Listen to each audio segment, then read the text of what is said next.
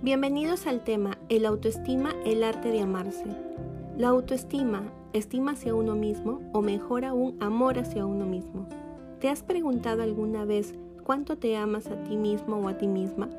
Si te pidiera en este momento que cierres los ojos y recuerdes cuántas veces al día te has halagado a ti misma o a ti mismo, ya sea por tu aspecto físico, tu forma de pensar o por las cosas que creas, ¿cuántas cosas vinieron a tu mente?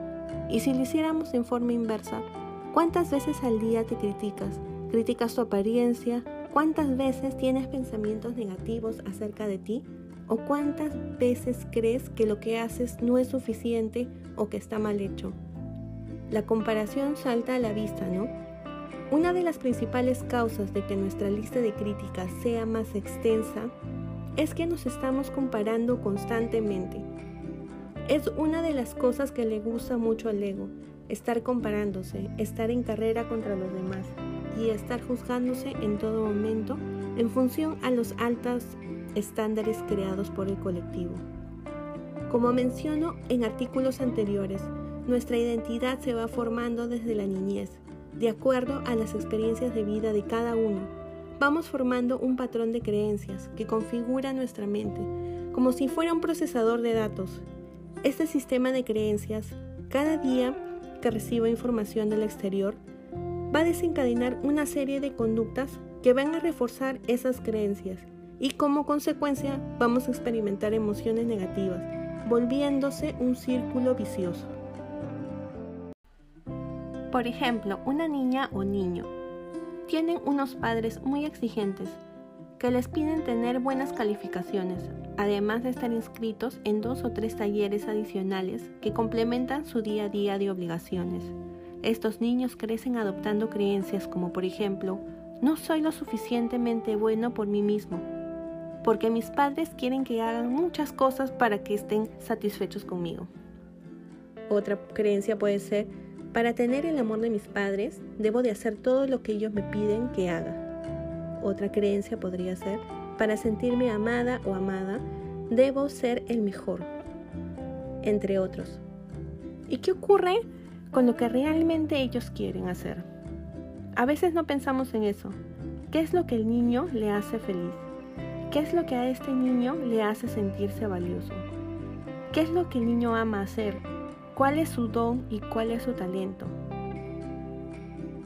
Nos dijeron a nosotros mismos cuando éramos niños, lo grandiosos que éramos, que somos dignos de amor simplemente por estar vivos y respirar que todo lo que hago es mi creación y que por lo tanto es perfecto y digno de amarse.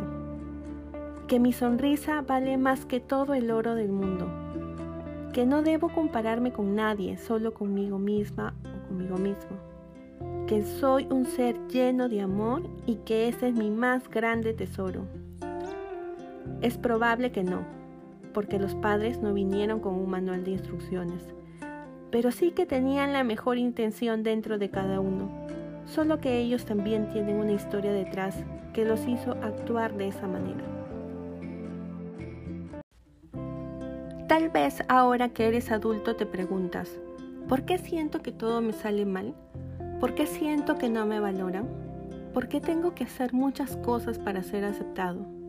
¿Por qué siento que necesito estar siempre con alguien?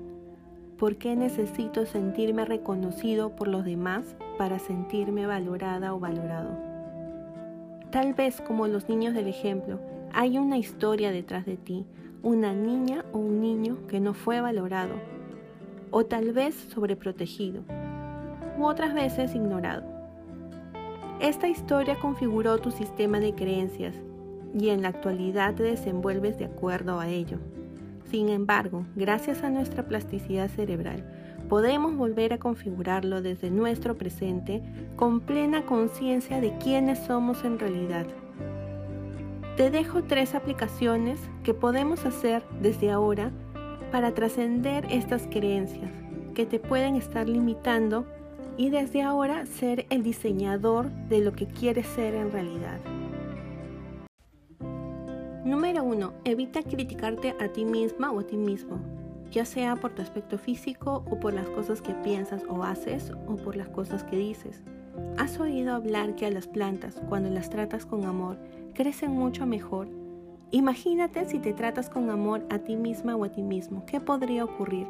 Las frases positivas de aliento tienen un efecto positivo en nuestro cerebro, mientras que las negativas incrementan nuestras emociones negativas. Número 2. Sea amable y paciente contigo mismo o contigo mismo. Encuentra el lado positivo. Imaginémonos que no te gusta la forma de tu nariz y que le dices que la odies en todo momento.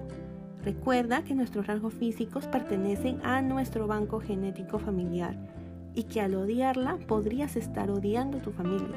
¿Esto en verdad es así?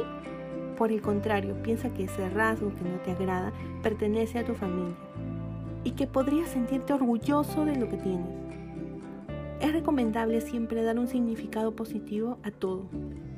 Recuerda que todo tiene una polaridad, ya sea positiva o negativa, dentro del mismo atributo. Número 3. Ama todo lo que hagas. Y si te equivocas haciéndolo, ámalo también, porque es tu creación. No somos perfectos. Las cosas cada vez irán mejor, siempre y cuando aprendamos de nuestra propia experiencia sin compararnos. Podemos tomar lo mejor de los demás, pero no para compararnos ni criticarnos, sino para tenerlo como punto de referencia o guía para nuestra creación. Muchas veces no nos valoramos lo suficiente y nos criticamos constantemente, siendo muy duros con uno mismo. Queremos ser perfectos, apegados al modelo de belleza comercial que nos han hecho creer que es el perfecto. Amémonos tal y como somos, ya que así fuimos creados, y cuidémonos de nosotros mismos.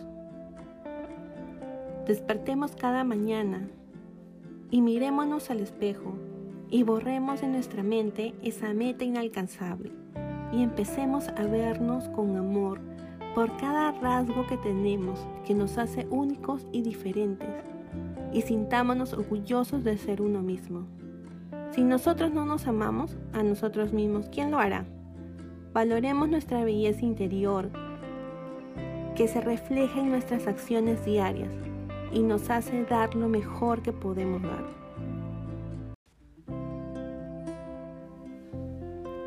Recuerda seguirme en mis redes sociales como Facebook o Instagram y en mi canal de podcast.